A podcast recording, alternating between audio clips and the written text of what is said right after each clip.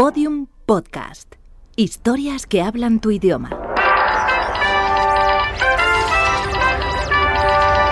Esenciales. Grandes entrevistas. Entrevista al escritor periodista Ristar Kapustinski, realizada por Iñaki Gabilondo en el año 2005 en el programa Hoy por Hoy. El propio periodista recuerda aquel momento.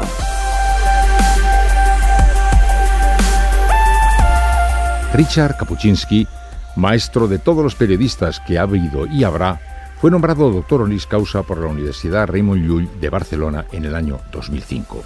Tuve la oportunidad el honor de compartir con él una sesión inolvidable en la universidad ante los estudiantes, en una conversación en la que yo preguntaba y él respondía, y en la que en alguna ocasión él preguntaba y yo respondía, cuando estábamos ante muchachos que miraban asombrados al gran maestro Kapuscinski. Después, en el hotel Casa Fuster, mantuvimos esta conversación que ahora escuchamos. Pues es un privilegio, ¿sabes lo que le digo? Eh? Es mi privilegio. No, sí. es el mío. Lo primero que le quería decir es que he leído la conferencia que, bueno, la- las palabras que va a pronunciar siempre, que va a pronunciar mañana en el acto de la Ramón Llull sobre Sí. el otro. Sí. Me ha parecido brillantísimo. ¿eh? Este que me fascina ahora mismo creo que es un, un- un tema principal para el siglo XXI, el, nuestra actitud con el otro, porque entramos en un mundo multi- multicultural, en el mundo de, de tantas culturas, de tantas civilizaciones eh, vigentes, que en- encontrar, eh, resolver este problema es uno de los problemas de sobrevivir de nuestra raza humana. Claro. Porque ah, o nos matamos o encontramos manera de, de, de- de- diálogo, de, entendimiento y todo eso. Yo creo que eso es un tema muy principal ahora. Sí. Pero me ha impresionado mucho cuando alude al otro, primero como nosotros, el otro, cuando Sí. dice uno está en un país africano por ahí perdido y entonces uno aspira a ser el otro al que los demás acepten, ¿no? E- Exactamente, por- porque los otros estamos mutuamente. Uno- yo soy el otro para, para ellos estando allá y el otro. Y el asunto este que comenta el señor Kapuscinski de el nuevo otro, cuando dice antes la cultura muy eurocentrista, muy del hombre blanco, miraba desde la superioridad intelectual a ese mundo un poco así, impreciso y borroso, pero ahora ese otro impreciso y borroso mundo ha recuperado sus identidades, está orgulloso de su cultura y nos opone su propia cultura, ¿no?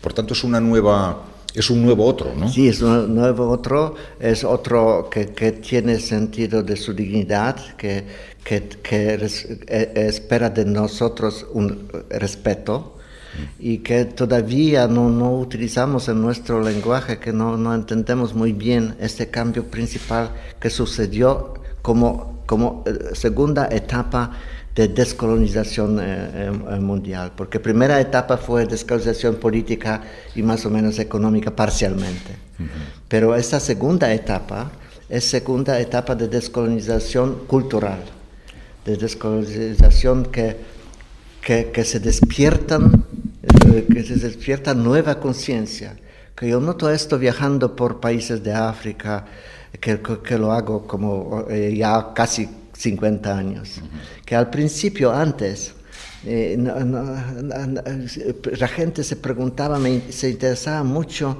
en lo que pasa en Europa, qué qué va a hacer en Europa. Ahora no, ahora esa gente se ocupan de sí mismos, de su propia, consideran que, que representan cultura que se puede igualar, con- con- con- son gente de mucha dignidad. Y, y- no me preguntan más qué, qué pasa en Europa. No, de hecho, usted dice que antes, hace 40 años, cuando iba usted a un país africano, encontraba sin dificultad la prensa británica. Todo, y ahora se francesa y todo eso. Y ahora, se Ahora encuentra no hay. usted, ya no hay, ahora encuentra usted la prensa. Ya no, no suya. hay, y de- de- des- desgraciadamente con eso vienen también ah, ah, fenómenos eh, muy negativos. Por ejemplo, desaparecen muchas librerías, porque como movimiento, co- como instituciones de, de- de editoriales africanas, por ejemplo, son muy débiles. no, no, pueden reemplazar en librerías los libros de, de, origen europeo, de autores europeos. Pero es bueno. Eso se, se, se, cambia mucho en, en, sentido negativo. A mí me gustó mucho cuando, no recuerdo qué libro suyo leí, cuando usted aludía a en África, por ejemplo, que tanto conoce, pues que África ha vivido 70 años de, colonialismo, pero 300 años de esclavitud, ¿no? Y 300 años de esclavitud han marcado a todos los africanos con una especie de pequeño complejo de inferioridad, una especie de cosificación, la sensación de no ser nada, ¿no? que les ha permitido aceptar un gran número de, presencias impositivas del llamado primer mundo. A medida que esto está empezando a cambiar, todo va a ser más difícil. Pero por fortuna, podríamos decir, ¿no? Es mejor que sea más difícil, ¿no? ¿No le parece? Que, creo que, eh, eh, claro que sí, el, problema de, ese complejo de, inferioridad muy fuerte, aunque eh, la gente trata de, esconder esto. pero si se, conoce muy bien el ambiente, estas, estos amigos, si se conoce muy bien, ellos tienen muy, muy adentro ese complejo sigue siendo muy, muy, muy fuerte. A mí eso me impresionó leyendo ese libro cuando decía, ¿por qué de pronto a los países de Asia, pues con la ayuda han llegado a desarrollarse mucho? ¿Y por qué en estos países de pronto se les ayuda, se les otorga un trabajo en un momento determinado y llega un empleador, ofrece un trabajo y al cabo de unos días pues resulta que los contratados se van porque ya han cogido el suficiente dinero para irse y nunca había entendido muy bien por qué. Y usted nos, nos dice, es que ustedes no saben valorar lo que son 300 años de esclavitud, siendo observados como si no fueran nada, ¿no? Eso cree que está muy en el alma africana y cree, sin embargo, que está ya cambiando, ¿no? Sí, el problema es que problema, eh, hablamos siempre sobre el pasado colonialista, pero eh, el fenómeno eh, de colonialismo fue fenómeno ah, complicado, ¿no? no tenía cosas muy, muy malas, pero también positivas. Ah, pero en el caso de, de, de la esclavitud, eso fue totalmente negativo. Eso despobló totalmente el continente eh, africano, arruinó, toda la economía y, dejó huellas que facilitaron luego aventura colonialista de Europa.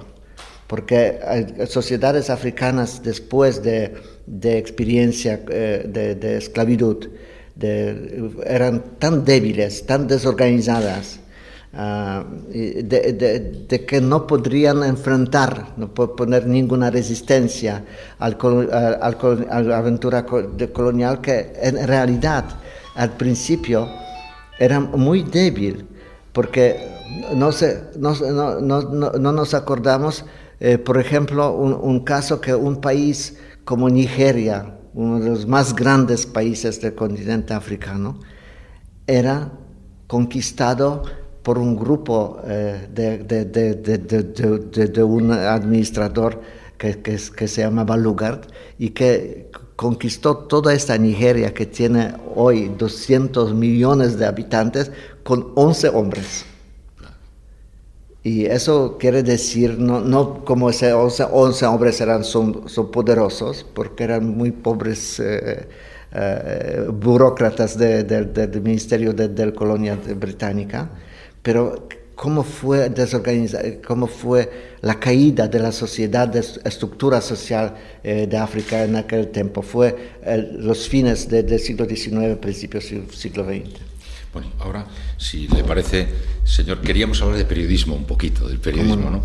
Eh, bueno, yo me he leído con toda atención todos sus libros, con un respeto enorme, se puede usted imaginar, somos muchísimos los que le, le seguimos con gran reverencia. Yo tenía que algunas cuantas preguntas que hacerle y comentar, porque me pareció muy importante. Bueno, para, a partir de la pregunta que todos le hemos hecho millones de veces, quiero saber si le sigue usted pareciendo, como le dijo en el famoso libro de los cínicos no valen para este oficio, si sigue usted creyendo, para empezar, que los cínicos no valen para este oficio. Sí, estoy muy convencido sobre esto, porque Eso es mi experiencia. Ya llevo en este, en este oficio, ya llevo en esta profesión eh, mitad de, edad, mitad de siglo. Em, empecé todo en, los años 50 y, y, conocía un montón de colegas, de amigos, periodistas eh, de, mi país, pero también de todo el mundo. Y yo creo que, que, que en realidad fuera de algunos, algunos ejemplos, excepciones.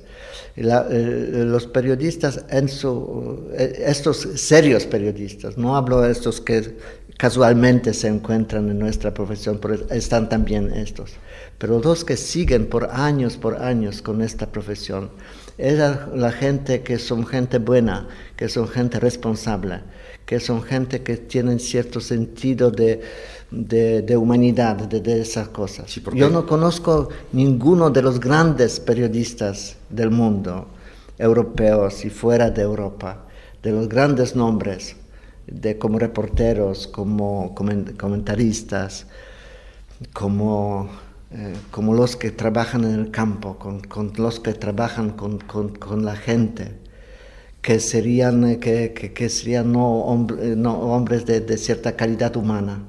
Porque eh, esos que no son, los elimina, los elimina la práctica periodística. Porque ese que, que, que es cínico, ese no puede trabajar con la gente y no puede conseguir, conseguir, ayuda del otro. Y, y sin conseguir esa ayuda, cooperación, entendimiento, no se puede hacer nada en nuestra profesión. A mí me hace mucha ilusión oír eso, porque yo también lo creo, pero le preguntaba, porque a medida que va pasando el tiempo, da la impresión de que el mundo se va haciendo más cínico, las relaciones de las empresas más deshumanizadas, la sociedad más interesada, la comunicación informativa más frívola, más superficial, más relacionada con el espectáculo. Todavía así todo ¿usted cree que también hoy no tienen los cínicos sitio en esta profesión? Bueno, hay que hacer cierta, cierta correctura, hay que hacer cierta... añadir, sí, el eh, problema es que nuestra profesión en los últimos 20 años, gracias a la revolución electrónica, gracias a toda la revolución en, en comunicaciones, se hizo una, una profesión de masa. Se, miles y miles de gente entraron, son, son, hoy periodistas. No son periodistas, sino son como los, eh, eh, dicen norteamericanos, son uh, media workers. Ni siquiera se, se les llama periodistas. Y, esa gente que son, eh, muy, muy, muchos de ellos son casualmente en, en, profesión de periodista, porque el día siguiente trabaja en advertisement, el día siguiente trabaja en alguna empresa eh, no, no, no, no, periodística. Pero esos que son realmente vinculados con nuestra profesión, en, en sentido que, en sentido que, que si tratan esta profesión como, como su vocación, como su, ah, como su manera de vivir, eh, esta gente no se cambiaron. Oiga, Entonces tenemos, eh, eh, podemos decir, dos, dos diferentes tipos de periodistas, pero yo hablo sobre periodistas grandes, sobre los que merecen este título. Esto, esto yo, yo, estoy convencido de que tienen que ser, porque se eliminan. Yo me acuerdo, por ejemplo, los casos cuando fuimos hace años como corresponsales de guerra. Fuimos en alguna guerra de, Sudán o de, o Alger o algo así, o Congo. Y, llegaron mucha gente, muchas nuevas eh, caras pero llegaron y se veía que, que no es, no es eh, oficio para ellos. Entonces, en la Segunda Guerra desaparecieron. Ya dijeron que no, no, no es para mí. Y, y nosotros creamos un grupo que, que, después de eliminaciones se quedó un, grupo coherente de la gente que, que sí tenían algo especial en sí alguna curiosidad especial, algún, humanismo, algún interés, que quisieran tratar, que trataban su profesión no solamente como una manera de ganar la vida, sino que trataban como, una eh, misión, como un entendimiento de que con lo que hacemos ayudamos a otro. Tenemos, eh, eh, ayudamos a entender lo, que está pasando. Que es algo, algo, algo, a veces yo me digo que es algo misionario en esta profesión, si se lo trata en, en ese sentido. Le quiero pedir también que nos ayude a ver cuál es la posición del periodista. Usted ha vivido siempre como un hombre que, como decía Malinowski, usted lo recoge en su artículo, estoy allí. Usted va a vivir a los lugares de los hechos, no va a observar un hecho y contarlo, usted va a integrarse en la vida de una determinada comunidad, abandona todo, se hace uno más de entre los ciudadanos del punto al que quiere usted conocer y luego lo cuenta a los demás. Esa es su posición ante los hechos y es una posición verdaderamente excepcional. Usted sabe que no está al alcance de todos. Hay un gran número de periodistas en el mundo que no pueden de pronto hacer eso. Por tanto, elaborando desde su perspectiva una eh, teoría para los demás. Los que no van a poder hacer eso, recomiéndenos usted una posición ante los hechos. ¿Qué posición debemos, desde dónde hay que ver la realidad? Digamos, lo ideal sería verla desde donde usted la ve, ¿no? es muy meritorio por su parte, pero hay otros que a lo mejor quisieran y no lo podrían hacer. Pero ayúdenos, los periodistas que están en las redacciones, los ¿qué posición deben adoptar ante la realidad para, ya que no pueden ir a vivirla, convertirse por lo menos en unos eh, observadores decentes de la realidad? ¿Cómo hay que ver la realidad, señor Gopuchinsky? Yo creo que eh, nos dividimos dentro, de nuestra profesión en, diferentes grupos de que trabajan en en, diferentes varios eh, campos. De, unos se, sientan en redacción y, escriben los comentarios, las noticias. Y siempre es un grupo que, que quiere, tiene muchas ganas de, de, salir, de ir a estos lugares. Y eso, cada redacción es mi observación y observación de, de todos de que este grupo siempre anda, pregunta, por favor, que me manden, que, que yo, yo, tengo que ir o quiero que ir. Es una vocación. Y, eh, yo no, por ejemplo, por, en, en, mi caso, yo no puedo escribir sobre hechos o sobre lugares donde yo no estuve. No, no puedo, sencillamente tengo que, que, estar allá y compartir esto con, esta gente, tratar de entender ellos, que son nuestros hermanos y hermanas. Y, solamente después escribir esto sobre esto. Eso yo le pido ahora, digamos, ayuda, digamos, como colega, que, que no puede, sin embargo, hacer eso, o digamos, o no se ha atrevido a hacer eso, ¿qué posibilidades tengo yo de contar con alguna decencia lo que ocurre en algún lugar del mundo si no he podido convivir así? ¿Estoy imposibilitado de, de o todavía hay alguna posibilidad? Eso es, no, creo que sí, sí hay. Yo creo que, que, todo está en nuestra conciencia, en nuestro eh, corazón, en nuestro... Ah, eh, en, nuestra voluntad sincera voluntad de aproximarse a esas realidades. Nunca logramos ideal, nunca logramos 100%, pero sí, si queremos, pero sí, lo, que podemos hacer es aproximarse a esto, a esta situación. Creo que, que, hay varios, eh, varias fuentes de, de, de, esa posibilidad.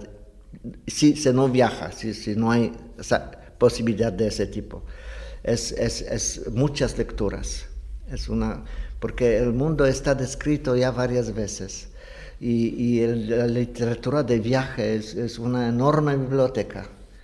Y, sabemos que incluso eran gran eh, antropólogos o que, que, ni siquiera visitaron ningún país, como Fraser fue en, inglés, pero que, que dejaron eh, su, eh, su literatura realmente grande y realmente importante. Entonces creo que lecturas. De, otro eh, son testimonios de, de, los gente que estaban allá. Si, juntamos estos testimonios, claro que es difícil, porque el problema es que nuestra memoria trabaja en, una manera muy selectiva y, cada memoria trabaja en una, eh, en, una otra manera. Yo, yo tengo mi, eh, mi, hermana, que es un año menor que yo, y nosotros juntamos, pasamos eh, durante la Segunda Guerra Mundial, eh, estamos una familia muy que se quería mucho y que se nunca, siempre estábamos juntos. Y, entonces luego yo, yo, yo vi a ella, y pensaba escribir sobre nuestra niñez algo y empecé a descubrir lo que no es nada de descubrir, lo que es que, cada uno eh, recuerda totalmente otra cosa. Y, recordamos, y, eh, Bárbara, ese, es su nombre, yo le pregunta, ella me cuenta cosas que fuimos juntos, es, yo no me acuerdo nada. Y luego a ella yo pregunto las cosas que ella no acuerda nada. Y ese fue el problema que trataba de resolver Heródoto, héroe de mi ha próximo escrito un libro, sí, una conversación virtual con Heródoto, ¿no? Era un viajero grande, el más grande viajero de, de, Grecia, del, Grecia eh, antigua, del siglo V eh, antes, de Cristo. Y él, un viajero, y él no, no, no, tenía los, libros en aquel tiempo, entonces escuchaba a la gente y escuchaba y ir al lugar de acontecimiento y de repente descubriría que, que, que, ese mismo eh, hecho está contando por cinco o ocho hombres en una manera totalmente distinta. Y él dice a sus lectores, mira, me, me dicen esto, esto, esto. No sé qué, tiene razón en, en, ese caso. A mí me parece. Y es muy, muy cuidadoso, muy uh, humilde. Dice que no es seguro que fue así, así como algunos de historiadores modernos dicen. Eres muy modesto, muy humilde, dice que posiblemente era así o así. porque por otra parte también está, no solamente estar en los lugares de los hechos, sino tener conciencia de los hechos. En algún momento también le he leído a usted que dice, o no sé si alguien en un libro suyo que decía, Stephen Zweig en el año 34 estaba en Viena y no notó nada. Yo estaba recordando Fabrizio del Dongo en el libro de eh, La Cartuja de Parma de Stendhal, estaba en la batalla de Waterloo y él no sabía que estaba en la batalla de Waterloo, él no sabía si aquella era una batalla grande, pequeña, si estaban ganando, si estaban perdiendo. Eh, por tanto, la clave no solamente es estar en los lugares, sino supongo tener conciencia de los hechos. ¿Cómo se tiene conciencia de, de, los hechos? Porque es impresionante que estuvo, eh, Stephen Zweig en el 34 en Viena no se enterara de nada, ¿no? Creo que conciencia es, algo, es, combinación de ciertos, uh, ciertos elementos de, de, su experiencia propia, de su de, de, lecturas que se hizo antes, de cierta, uh, de, cierta empatía que uno tiene, otro no, no lo tiene. entonces son varios elementos que se juntan en una persona y que dan este, eh, y si es escritor este, eh, eh, resulta en, una literatura en que, en que lector cree o no cree. Ese es otro problema, el problema de nuestro lector. El problema de que un lector, es el mismo lector, crea a este autor o no a este autor. Y es, es, es, la literatura se hace no solamente por autor, la literatura se hace en esta relación autor-lector. O incluso alguien dice a nosotros los que trabajamos en la radio, nos angustia mucho, y es verdad cuando nos dicen, el mensaje que importa es el que se recibe. Sí, justamente. Ah, entonces hay que ver cómo Entonces eso, eso, es, eso es importante de, de saber que literatura se, se, escribe, entre comillas, no solamente por el autor, pero sí también por el lector que lo lee y que lo confía y que crea una, una, una condición, una, una atmósfera en que, en, que se, en, en que se junta juntan esos ambos lados y crean una, una nueva especie de, de, de, hecho cultural. Señor dicen algunos que el periodismo de verdad, periodismo de verdad, tal como usted lo ama y lo defiende, en cierto sentido estaría muriendo como consecuencia del desarrollo de la empresa periodística que ha adquirido una envergadura tal que la máquina industrial se ha apoderado de la comunicación La máquina industrial impone su reglamento, impone su ley, impone sus objetivos, impone sus estrategias. ¿Le parece a usted así que el periodismo muerto o está amenazado como consecuencia de ese colosal poder de la industria de la comunicación? Eh, creo que en ese sentido sí, pero yo, eh, eh, yo, yo, yo creo que siempre hay lugar para buen periodismo, como siempre hay lugar para buena literatura, para buen cine, para, buena pintura. Siempre hay lugar. Eso no mata uno a otro.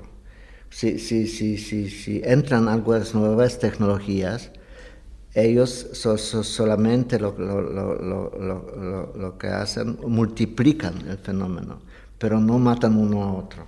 Es decir, que siempre eh, hay, hay buenos periódicos Mira, tantas cosas pasaron. Entró nuevo fenómeno de radio, entra televisión, entra internet. Pero buenos periódicos siguen buenos periódicos. El país sigue buen periódico. A pesar de todas amenazas de, de todos esos medios llamados amenazas. Y el peligro de la espectacularización, le veo también a usted muy preocupado y es natural por la eh, la información convertida en espectáculo, digamos, sobre todo a través de la televisión, pues todo se ha banalizado, todo se ha espectacularizado, se han acostumbrado también las relaciones de los medios de comunicación y los públicos a una relación muy infantil, muy superficial, muy vana. Esta deriva de la información hacia el espectáculo es una amenaza grande para el periodismo, señor Kopuczynski. Sí no, porque yo, yo creo que el problema es no en este, eh, no, no en esto. El problema es eh, que felizmente siempre hay gente que quieren saber más de, lo que es superficial. Entonces siempre hay gente que quieren leer buen periódico para saber lo que realmente pasó. Ayer por la noche vi en, el noticiario de, televisión o escuchó por, por, por el radio alguna noticia pequeña que le interesa, pero que no, no le explica nada, no, no, que, que, que, que es fuera del, que, es desprovisto del contexto. Y a él le interesa lo, lo, que pasó realmente. Y entonces en la mañana, por la mañana, yendo, que si se va a al trabajo, le interesa y compra, él compra buen periódico, porque le interesa encontrar algo que está, eh, que, que está debajo de, esta superficie. Entonces hablaría de los medios como una cadena complementaria, ¿no? por eso, por eso, y, para, y para eso, porque siempre hay gente que, que son intereses, gente inteligente, que se interesan, curiosas y todo, entre nuestros lectores, oyentes, eh, y, eso siempre va, van a ser. Pero serán minorías, quiero decir, cada vez van a ser más raras cápsulas minoritarias tenemos que renunciar a la esperanza de ir conquistando territorios más, más amplios? No, siempre, siempre era una... una Susan Sontag cuando vivió todavía me dijo una vez, cuando yo, yo se quejaba sobre la gente que, que, que, que no, no, no compra libros, me dijo, Ricardo, tú tienes que recordar que siempre, desde, desde historia antigua, siempre los libros leía un por ciento de la sociedad. Y ese un por ciento sigue así. Si usted calcula los, eh, los datos, siempre los libros lee un por ciento de la sociedad. Eso fue en, tiempos eh, antiguos, eso fue en la Edad Media, eso sigue ahora y eso va a seguir así. Entonces, nosotros comunicamos con este un por ciento que que se comunica con, ah, con grupos más grandes, más grandes, más grandes, pero que siempre hay que recordar que la mayoría de la gente no se va a interesar. Gente piensan, eh, alguna gente piensa que, que, que, que gente gusta viajar, que, que son viajeros.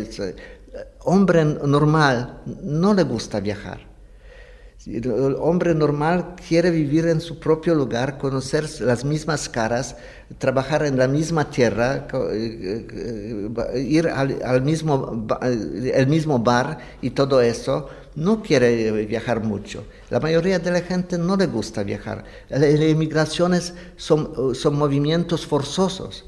La gente emigra porque quiere eh, recibir mejor trabajo, emigra porque está la guerra, porque está el hambre. en esto es como, como, en tiempo de Pericles, sí, igual. Entonces, entonces eh, tenemos que, eh, nosotros queremos que, que, que, la gente, toda gente van a ser geniales, toda gente van a ser inteligentes, toda gente va, quiere conocer el mundo. Eso no es verdad. La mayoría de la gente vive, quiere vivir su vida normal, tranquila, pacífica en un lugar dado y tener la familia y todo, y no tiene otros intereses. Entonces diríamos, señor Kapuczynski, que el conocer no necesariamente moviliza. Nosotros observamos que hace algún tiempo creíamos, cuando éramos más jóvenes, que dar a conocer los hechos de la realidad iba a contribuir a movilizar a la sociedad para mejorar esa realidad. Observamos a veces con alguna desilusión que la información se difunde, pero moviliza poco. Los grandes dramas de nuestro tiempo parecen insensibilizar a la sociedad a pesar de que no paramos de hablar de ello. Por ejemplo, la pobreza. Un niño muere cada cinco segundos, lo decimos. Cuando yo tenía 20 años creía que dar a conocer ese dato iba a lanzar a las gentes a la transformación de la sociedad. Ahora oímos ese dato, lo pero no nos modifica la vida nada. ¿No es un poco desalentador eso? No, yo creo que eh, al revés, claro que el, caso de, niño que muere del hambre es un caso muy trágico y que, claro que, es nuestra debilidad de nuestra civilización, que no, no sé resolver estos casos extremos eh, y trágicos. Eh, que, eso es una burocratización de mentalidad humana y de, falta de sensibilidad y, y todas esas cosas. Pero uh, del otro lado, hay que recordar que utilizamos en nosotros, como sociedades, no más que 5 o 10% de nuestras energías potenciales.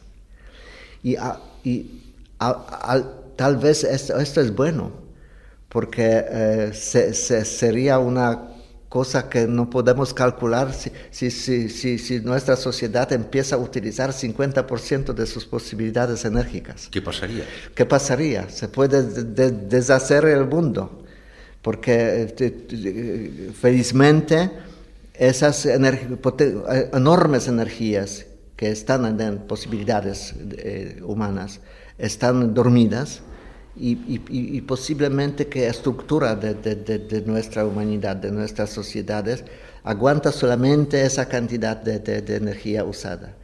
Y si, sería si se empezaría unos movimientos de masas tan enormes, no sabemos qué, podría pasar eh, con ese mundo. Mira, ejemplo, eh, eh, China moderna esa sociedad de China, empezó a moverse en los últimos 10, 20 años.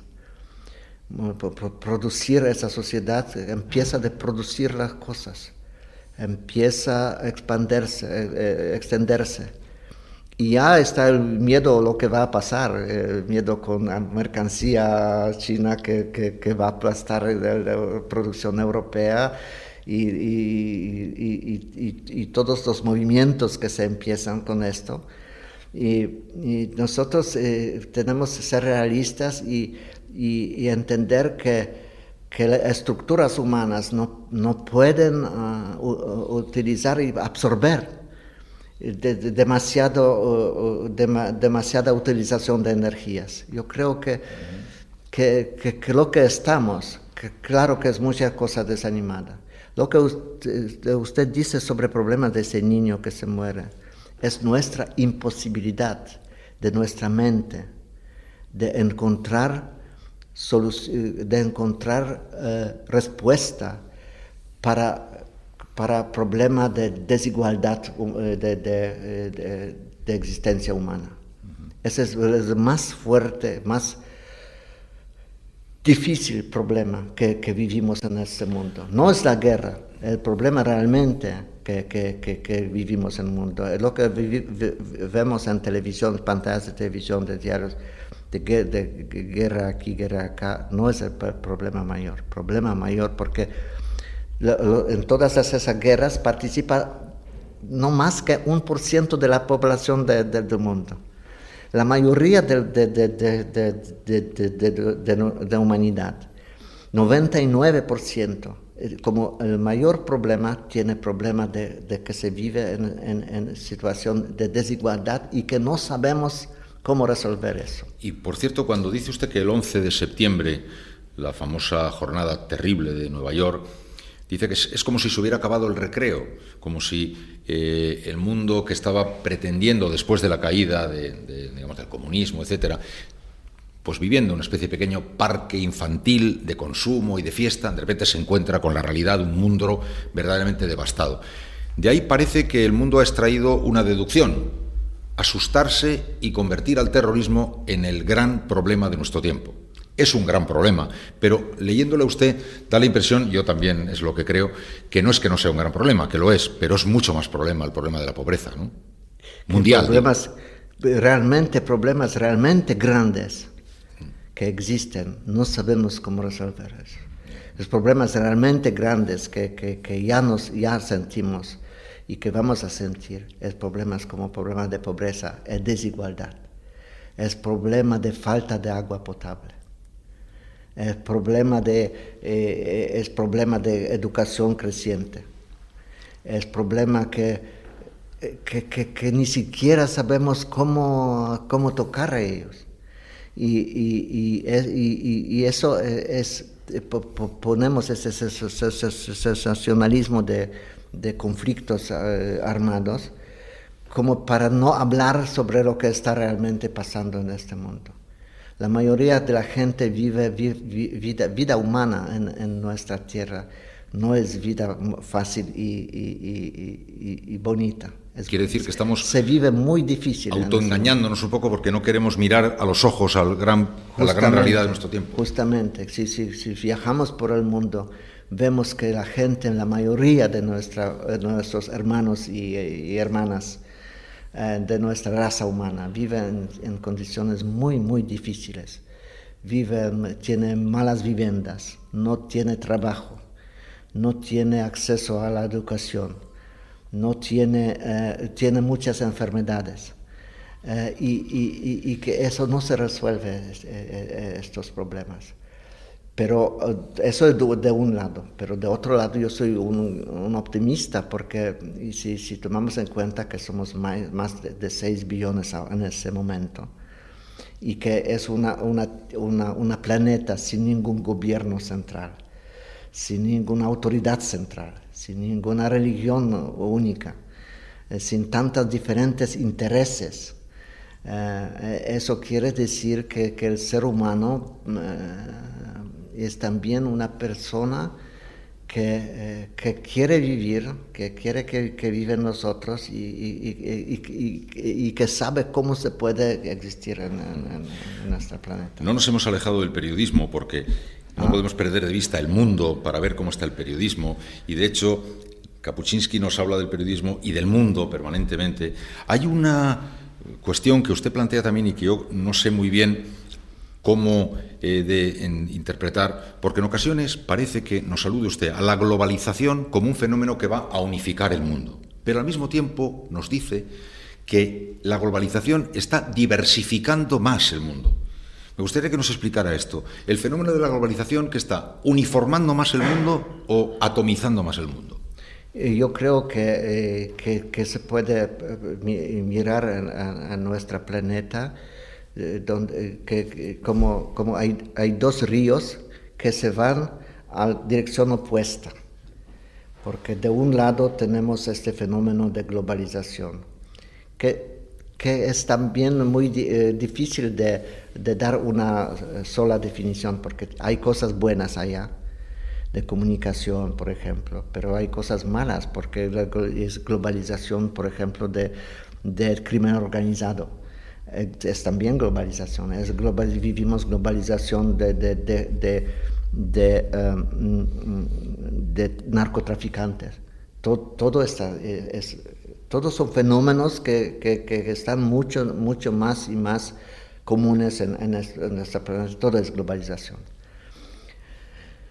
económica, y etc. Pero al otro, simultáneamente, la gente quiere eh, conservar su propia, eh, su propia ah, identidad, quiere conservar su propia cara, su, su propio sentido de, de pertenecer a, algún, a alguna familia concreta. ¿Y esa es una batalla? Es una, es una, son dos corrientes que a veces entran, eh, en, a veces entran en conflicto, en tensión pero a veces eh, eh, se, se, se, van al lado uno del otro. Y entonces hablar sobre, hay muchos libros, cada semana aparece un nuevo libro sobre la globalización, que es una superficial, superficialidad. Sí.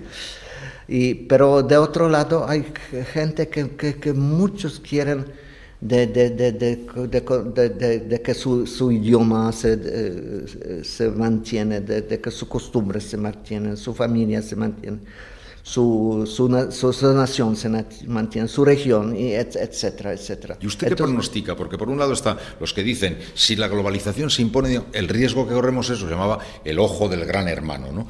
Y por el otro lado, Humberto Eco hablaba de una nueva edad media, decía, esto puede convertirse de pronto en un...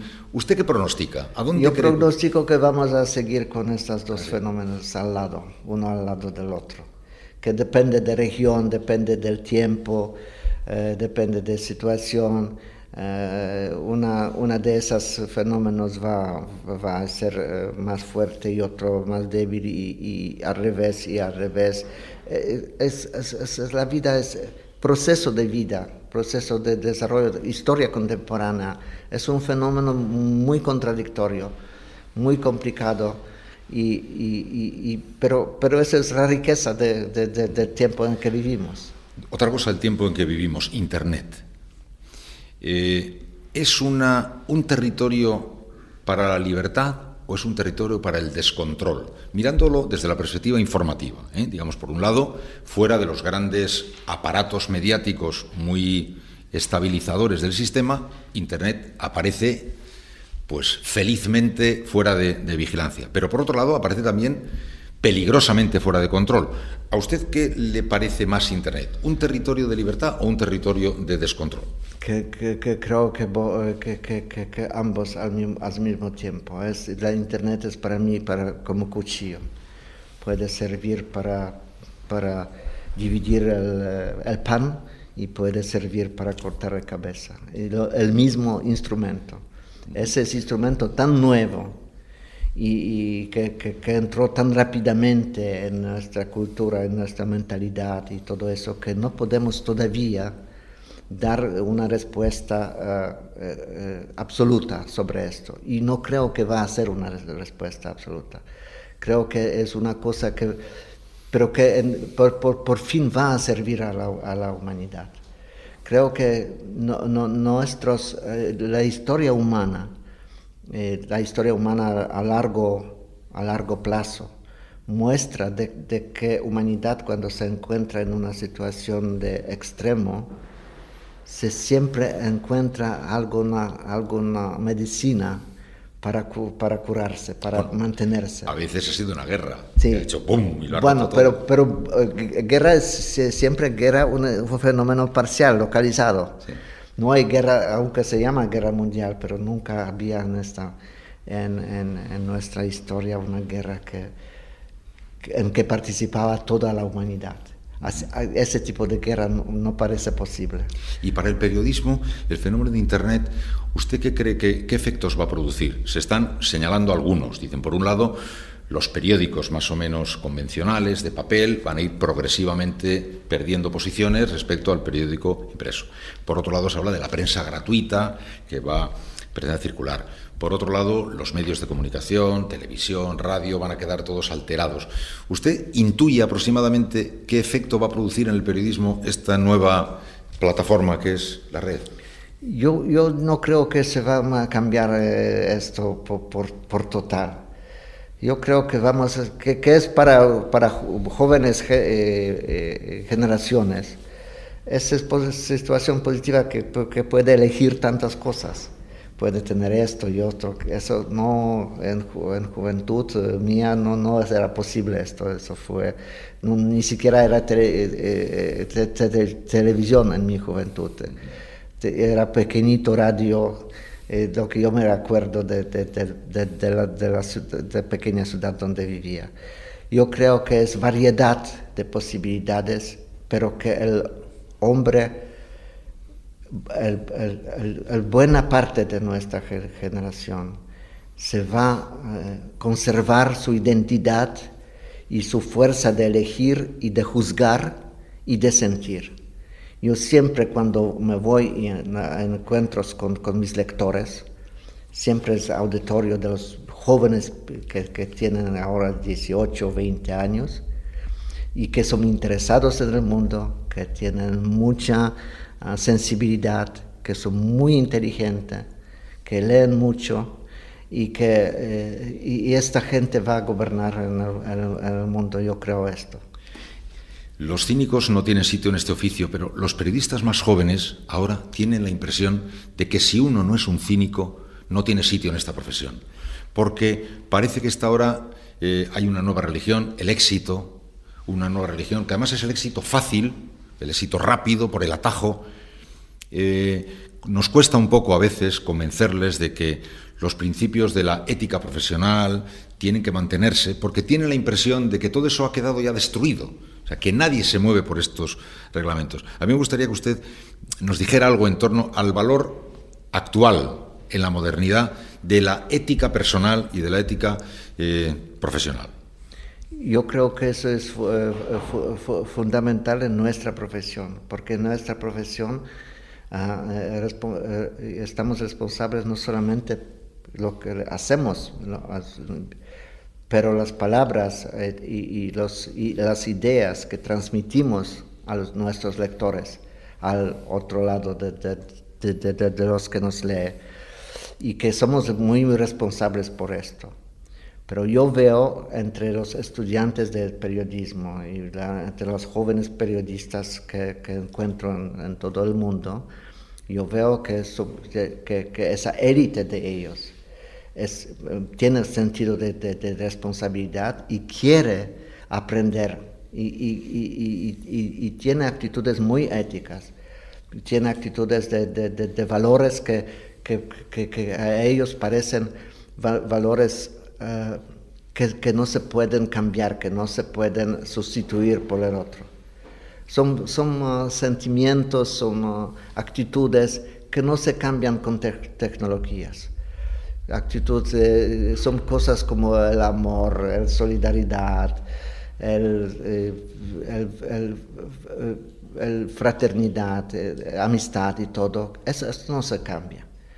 y creo que en nuestra profesión, la satisfacción que le da eh, eh, aceptación por su lector de, que quiere leer esto, escuchar esto y, comunicarse con esto. Es un um, es mayor premio que se puede conseguir. Y yo creo que, que gente esta existe en, en jóvenes generaciones porque yo encuentro esta gente y muchos de ellos en el mundo.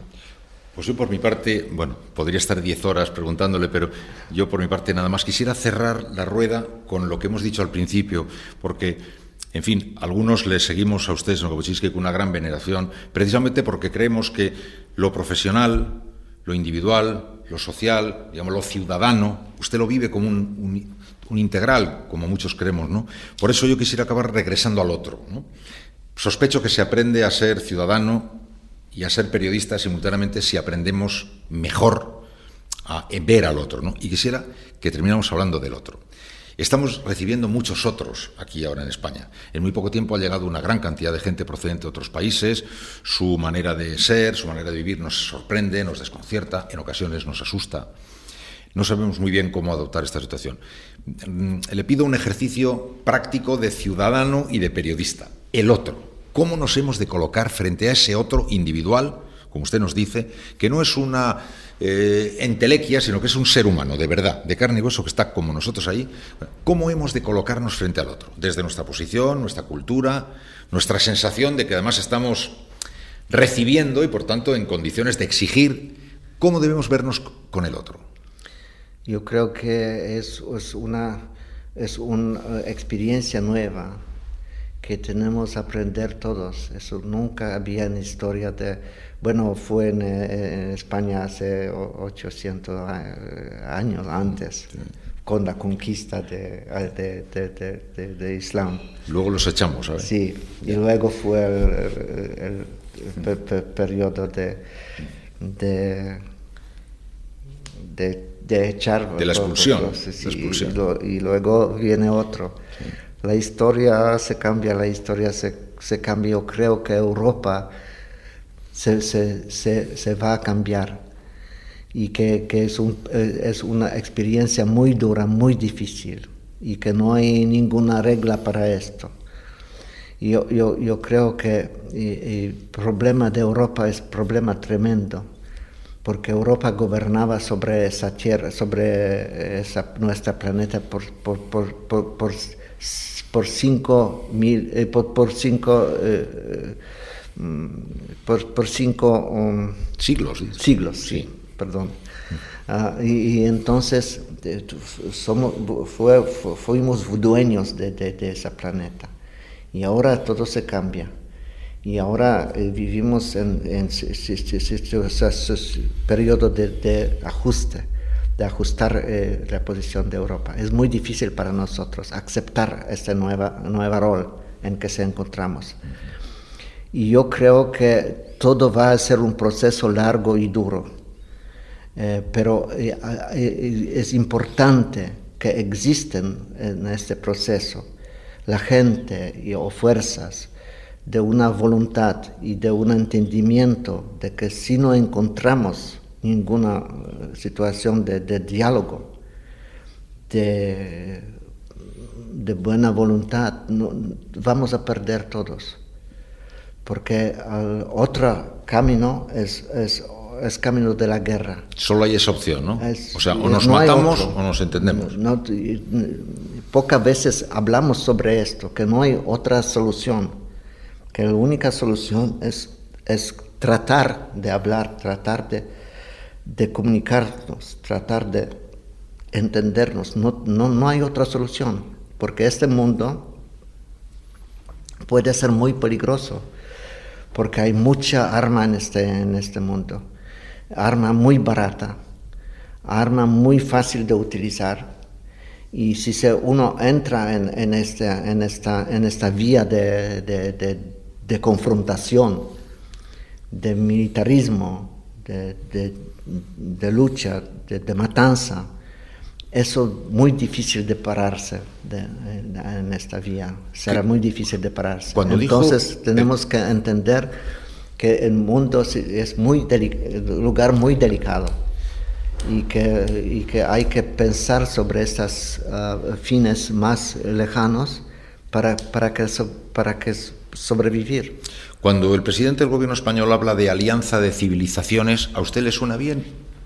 Alianza de civilizaciones, sí, claro, eso es algo, eso, eso es importante, para que entendemos que, que, que, la gente tiene sus propias religiones, sus propias civilizaciones, su propio color del pie, y no quieren renunciar de esto, o no pueden cambiar esto.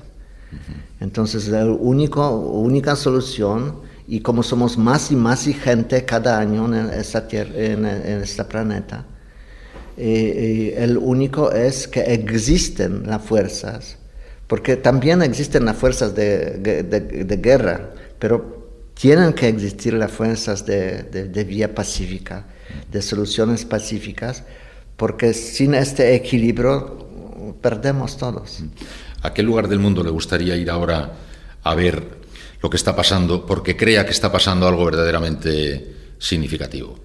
Yo creo que lo que es significativo, bueno, pasa en todas, es, vivimos en un mundo sin punto central, todo, todo, todo lugar es el centro del mundo en, en, en ese sentido.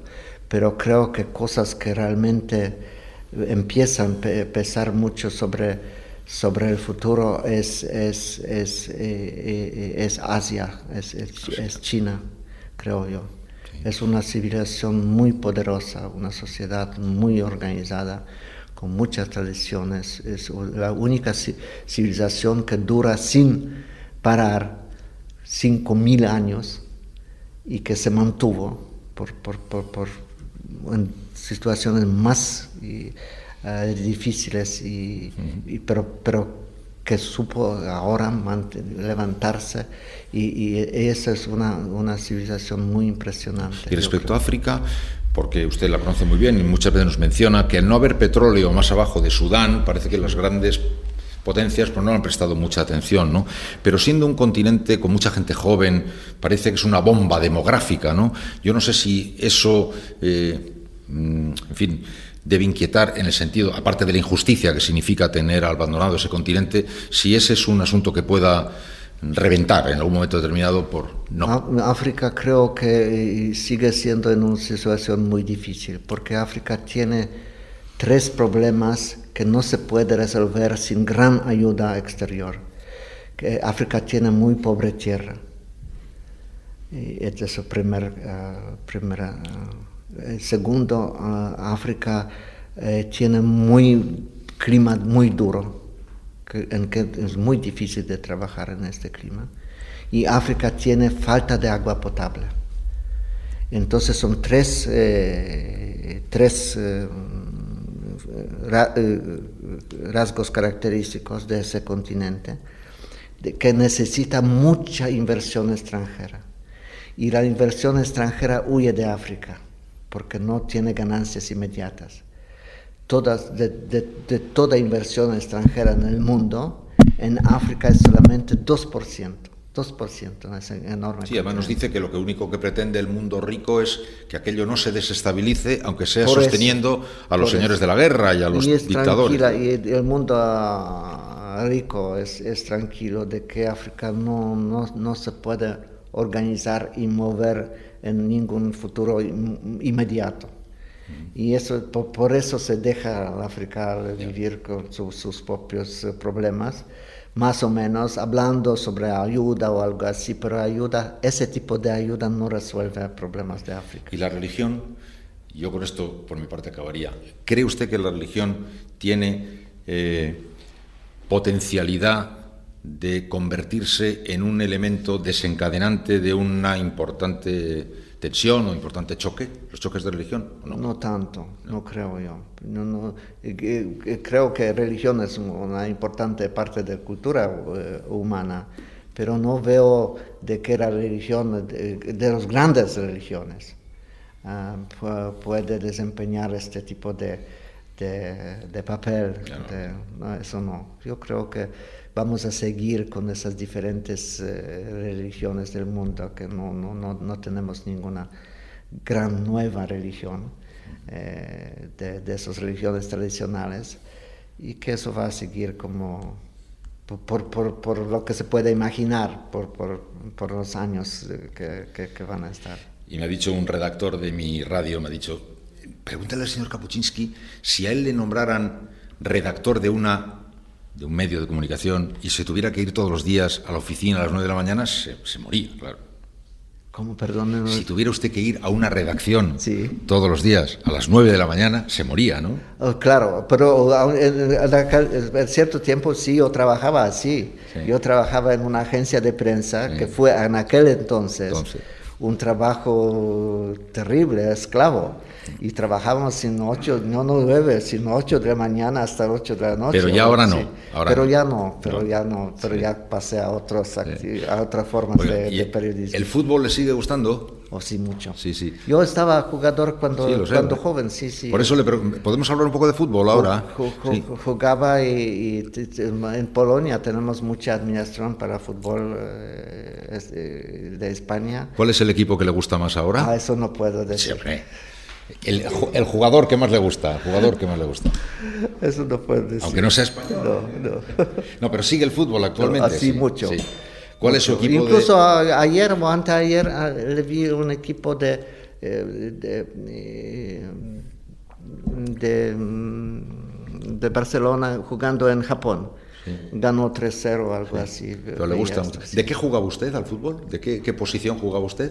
El eh, portero. Era portero. Sí. Sí. En aquel- ¿Cuál ha sido el mejor? En aquel entonces los porteros estaban no tan, no tan altos como, como hoy. ¿Cuál es el mejor portero que ha visto usted en su vida?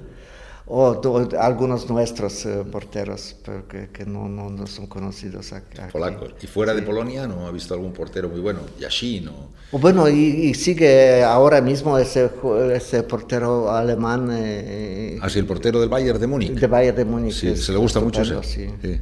Al del Madrid le conoce, a Casillas. Casillas sí También también, bueno, ¿no? sí. Sí, Bueno, sí. entonces, Sí. pero claro que no tengo tanto tiempo ahora a mirar todo. Pero tiene un seguir. equipo. ¿Cuál es su equipo de, de su corazón, de su alma? ¿Cuál es su equipo? Mi equipo fue mi, mi equipo de, de, de, mi eh, club. ¿Cómo se llama? Que era Legio de, Va- eh, Legia de Varsovia. Ah, Legia de Varsovia. sí, sí. ¿Qué color lleva la camiseta, Legia? De, de, de, eh, um, verde. Verde. De, de- de- Verde. De- verde rayado, así. Algunos dicen que ahora el fútbol es la nueva religión y los estadios, los estadios son las nuevas catedrales. Yo, yo escribí sobre esto, yo escribí un ensayo, un, porque yo escribí eh, reportajes sobre la guerra de fútbol entre Honduras y Salvador en 1970. Y, y estuve y escribí un ensayo sobre la, la nueva religión, justamente dando el caso de América, eh, de América Latina. Es un poco inquietante, por ejemplo, que el fútbol sea asociado con banderas, himnos, patrias. ¿Eso es bueno o es malo eso? Eso es, creo que eh, eso no se, no se, no se es, es fo- en América Latina, por lo menos, es una forma de, de i- integración nacional. Porque, bueno, es una cosa muy complicada, porque, por ejemplo, de los cuatro eh, golpes de Estado eh, en contra de Velázquez Alvarado en Ecuador, en años 40 y 50, cuatro de esos eh, golpes de Estado hicieron durante equipo de fútbol, porque la gente estaba mirando el, el partido de fútbol y entonces los militares hicieron esos golpes de Estado entre, entre ese pobre eh, ese, ese señor que ya eh, se murió hace, hace años. Depende. Pero yo creo que, que- que es una cierta manera de, de integración nacional. Por ejemplo, en África sí. En África, países como Camerún, por ejemplo, un buen equipo de Camerún que jugaba en, en- eh, mundial. eh, es- el, país está em, eh, integrado por, tantas eh, diferentes tribus y religiones y que integración de esa nación, eh, eh, eh, eh, buen, eh, bu- eh, buen jugado de ese equipo ayudó mucho a la integración de los camerunienses. Entonces también puede tener unos, eh, unos, eh, unos, eh, resultados positivos. Muy bien. De todas las cosas que ha visto en su vida como periodista, ¿cuál es la que más le ha emocionado? ¿Ha habido alguna que le haya hecho llorar? No, eso no puedo decir, porque había tantas. Me- yo, yo, yo, ah, yo podría contestar sobre esta pregunta que, que, que todos los días era algo que me realmente fascinó, porque yo creo que fascinación, curiosidad es el, el- el elemento más básico de nuestra profesión. Sí, yo creo que en el momento en, en que periodista deja de ser curioso, deja de ser periodista. Señor Kapuczynski, muchas gracias. Muchas gracias. Un placer. Gracias. Pues muchas gracias. Vamos a hablar de cuánto. Pues una hora más o menos. ¿no? ¿Sí? Una hora, sí. Una hora. No se, no se siente cuánto. Oh, yo estaba encantado, además. ha Sí, sido- no se siente. No, yo no le quería fatigar tampoco, porque queremos que nuestros oyentes lo sigan así variando sin entrar ahí. Muy bien. Pues me ha gustado muchísimo la- la- lo que va a decir mañana en la Universidad Ramón Llull sobre el otro. Está muy bien, eso es muy interesante. ¿eh? Sí, Muy bueno, interesante bueno, eso. vamos a ver, que me parece que va a ser una, una, Un acto. un acto muy, Muy bonito, sí. importante, solemne y todo eso. Es para mí siempre una, un acto muy eh, emocionante, que me siempre mueve mucho. Y, y es, es bueno que, la- que, que se mantiene esa institución de la universidad. Sí, porque tanto se cambian las estructuras so- sociales, pero la existencia de la universidad y ciertas tradiciones, inclusive los vestidos y todo eso, es muy importante para que vivimos como sociedad. Eh, con, con, ciertos valores, que respetamos esos valores. No, eso me gusta. Estoy muy uh, orgulloso sí, cuando me dan este título de doctor honoris causa. ¿Luego a dónde va? ¿Después de aquí, de Barcelona, a dónde marcha? No, ahora me voy a Varsovia, para ir a una, a una intervención quirúrgica que, que ¿Ah, se sí? pospuso. ¿Le van a sí. operar? Por, ¿De, de por- qué? de- de cadera, de, Ah. sí. Pero es, es importante, ¿no? Ah, ¿Es importante? Hay que hacer esto. No, pero digo que es, es una operación importante o no. No, es importante. Es sí. importante. Pero tengo que, que hacer esto porque ya, ya en eh, este otoño ya os- me, me voy, tengo planes de ir a, a Islas del Pacífico para escribir un nuevo libro. ¿Y cuándo le van a operar? Eso pres- pienso que el próximo mes. así. Porque con eso es difícil moverse, eso es muy do- Le cuesta al andar, ¿no? ¿Ah? Al andar le cuesta. Sí, sí, y no cuesta espe- especialmente de, de se- sentarse y y de levantarse, sí, eso. Y con eso no se puede eh, viajar. Claro. Y, y, y- y el próximo libro es de- también de viaje, entonces tengo que hacer eso. y- pero sucede, no, no, ni, ni modo. Es- hay, que, hay, que, hay que aguantar esto, hay que pensar sobre esto. No, no, eso no es es do- doloroso, pero con moderna quirugía. Sí, ahora se hacen las cosas, sí. Muy bien. Pues ha sido un placer. Y luego me voy a seguir los pasos de Malinowski, porque yo creo que, eh, que eran dos padres de eh, reportaje. Uno fue Heródoto, lo que escribió Heródoto, un sí. libro. Que Pero aquí no ha salido todavía el libro de no, Heródoto, ha está, en salido. tra- da- de- de- está en traducción. Sí, por eso. Y va a salir a principios de- del- del año próximo, o el fines de ese año, depende. Eh, porque de la traductora ya tradujo más o menos eh, la mitad del libro. ¿Es un libro grande, pequeño, gordo? 300 páginas, 300. más o menos regular, eso es medio. Ah, y, y ya salió eh, traducción, pero italiana, y ahora va a sa- salir eh, traducción alemana, francesa, etc. Pero española en- al, al fin de este año o principios de año. Y próximo. después decía que después de esto, que decía Y que- fue un padre de, de reportaje y segundo padre fue el Malinowski, que, porque Heródoto inventó la idea de que se conocer el mundo a través del viaje y a través de comunicarse con otro, escuchar los cuentos de los otros, de lo- del otro, eh, los que se encuentran por el camino. Y, y Malinowski fue este, eh, el primero. Los dos padres de, report- de- de- de reportaje no eran reporteros. Él fue antropólogo, Y el otro historiador. po- po- polaco e- Sí, inglés. Es de la época de la Primera Guerra Mundial, ¿no? Sí, del- justamente del 14-15. Y él eh, inventó la idea, él fue, tenía la idea de que conocer algo es vivir entre la gente, eh, es participación, ah, ah, observación partici- participadora. Ahora que me di cuenta, qué precioso me ha parecido del texto que ha escrito usted para mañana, la idea que dice eso es, en la Primera Guerra Mundial, dice usted, mientras estaban los hombres matándose, Sí. Malinowski estaba tratando de conocer al otro. Sí. Es una muy buena idea.